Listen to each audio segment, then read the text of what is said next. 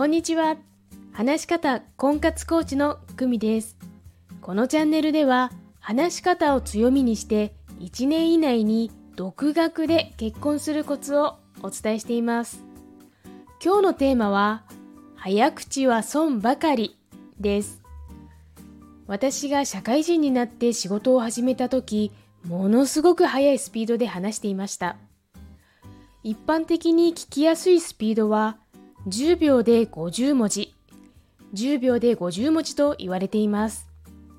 例えば、はじめまして、こんにちは。鈴木と申します。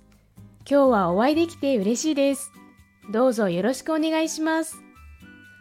このぐらいのスピードになります。私はこの3倍は早く話していました。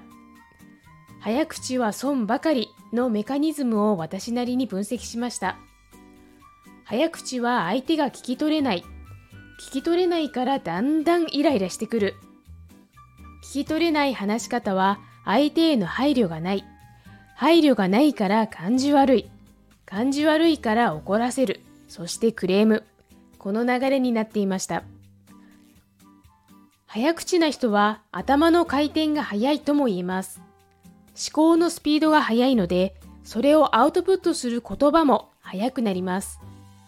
ただ、相手に届けたい言葉は、相手が受け取りやすい形にして渡してあげる必要がありますね。